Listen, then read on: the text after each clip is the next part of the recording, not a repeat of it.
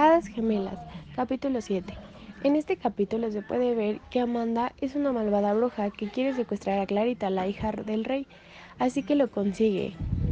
La tiene en cautiverio en una pequeña tienda, así que el rey manda a buscar al elfo, al duende y a la hada, a Clarita.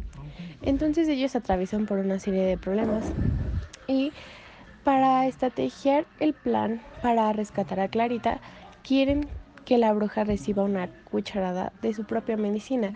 Así que con el plan que tienen ellos en mente, pretenden que la bruja se vuelva una persona mejor, que cambie sus sentimientos y emociones, y para ello tienen un par de problemas en el camino.